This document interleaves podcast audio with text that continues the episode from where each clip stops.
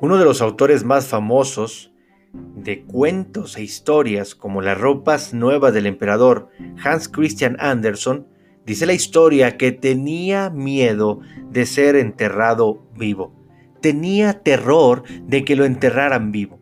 Por eso, cuentan algunos allegados a él que siempre llevaba una nota en el bolsillo que indicaba que en caso de que lo encontraran inconsciente, no supusieran que estaba muerto sino que revisaran bien antes de tomar la decisión de enterrarlo. Solía dejar otra nota en su mesita de noche que decía, solo parece que estoy muerto.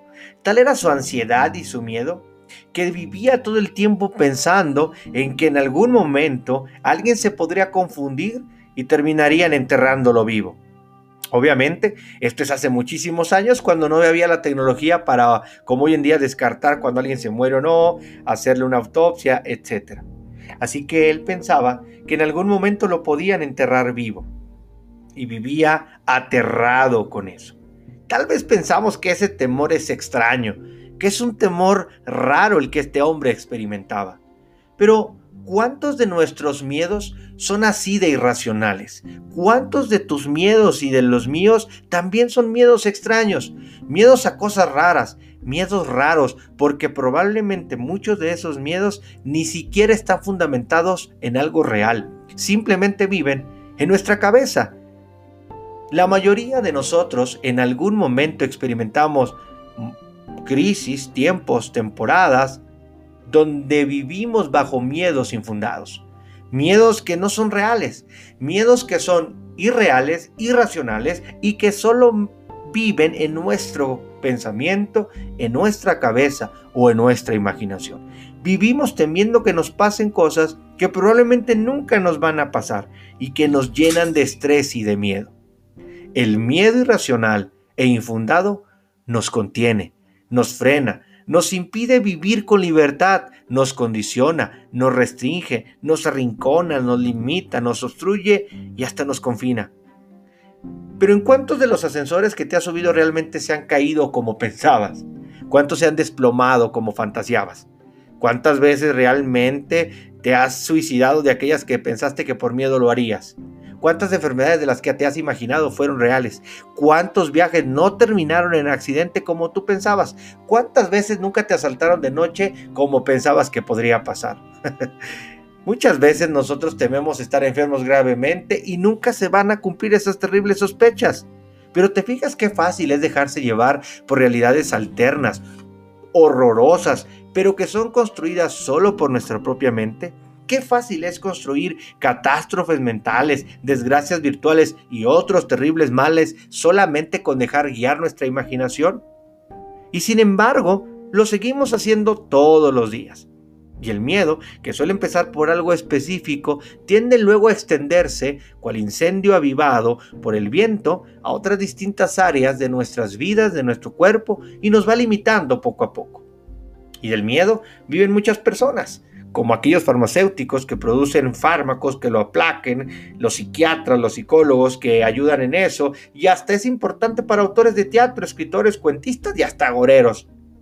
Por miedo a fallar o por miedo a fracasar muchas personas pierden oportunidades, quedan inactivos mientras los más valientes son los que sacan realmente jugo a su existencia.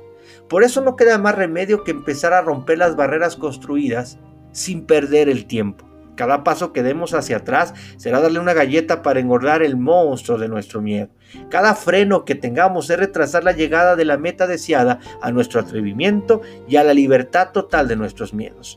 Sabes, la mayoría de nuestros miedos son infundados. El problema está en nuestros pensamientos, está en nuestra cabeza que tiende a pensar las tragedias y las desgracias, aun cuando no hay ni siquiera argumentos, fundamentos, pruebas o evidencias de que esto puede pasar o que esté pasando.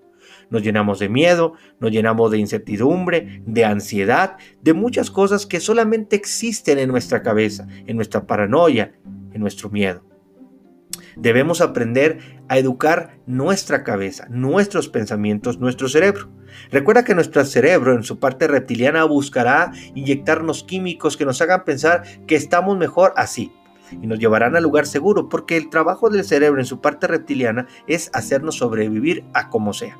Y entonces buscará siempre resguardarnos y decir, no, aquí no nos conviene estar, no, aquí no nos conviene participar, no, qué miedo, y si chocas, y si pasa esto, y si pasa lo otro. Y entonces el cerebro nos va a frenar a no quererlo hacer y a mantenernos en una zona que él considera segura.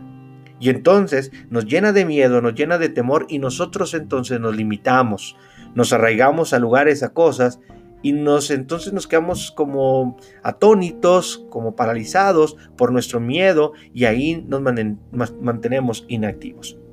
Pero hoy quiero animarte a vencer el miedo de una vez por todas. Y la gran oportunidad de hacerlo es iniciar por nuestro cerebro, reconfigurar rápidamente nuestra cabeza y cuando tengamos miedo algo decir, a ver, ¿este miedo que hoy tengo realmente existe? ¿Es verdadero? ¿Es real?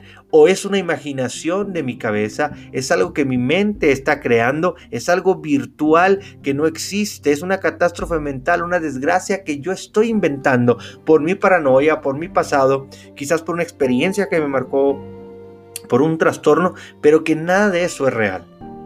Y si no es real, si no hay argumentos para tener ese miedo o para vivir en ese miedo, debemos empezar a romperlo. Y la mejor manera es empezar a trabajar con, nuestro, con nuestra cabeza, con nuestra mente, eh, reconfigurar el cerebro y entender que no pasa nada y hablarnos a nosotros mismos de que nada va a suceder, dar pasos hacia adelante y no consentir a ese miedo irracional e ilógico que gobierna nuestras vidas.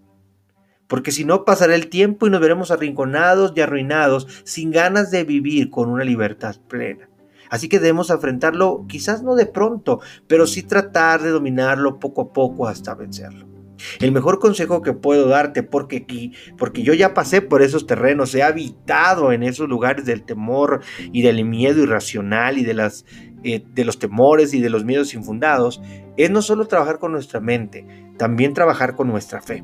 Empezar a confiar que hay algo más grande que nosotros que también nos cuida, en la soberanía y el poder de algo más grande que nosotros en lo que podemos descansar. No podemos controlar todas las cosas, no podemos estar siempre tras de cada detalle. Y eso a veces nos da miedo, nos da ansiedad, el dejar detalles sueltos, pero no tenemos la capacidad de controlarlo todo. Y el querer controlarlo todo nos traerá más miedo e irónicamente más ansiedad.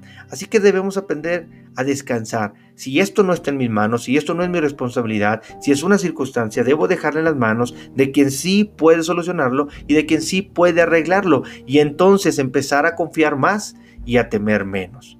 La fe es la que echa fuera todo temor. La fe es la que elimina los miedos, la duda y los temores. Así que confrontar a nuestro cerebro contra la realidad. Aprender a creer un poquito más en las manos poderosas que puede haber a nuestro alrededor, el descansar un poquito más en que nada va a pasar y dar pequeños pasos hacia aquello que nos da miedo, serán las claves para poder afrontarlo y poco a poco dominarlo hasta vencer nuestros miedos infundados e incluso también aquellos que aparentemente sean reales.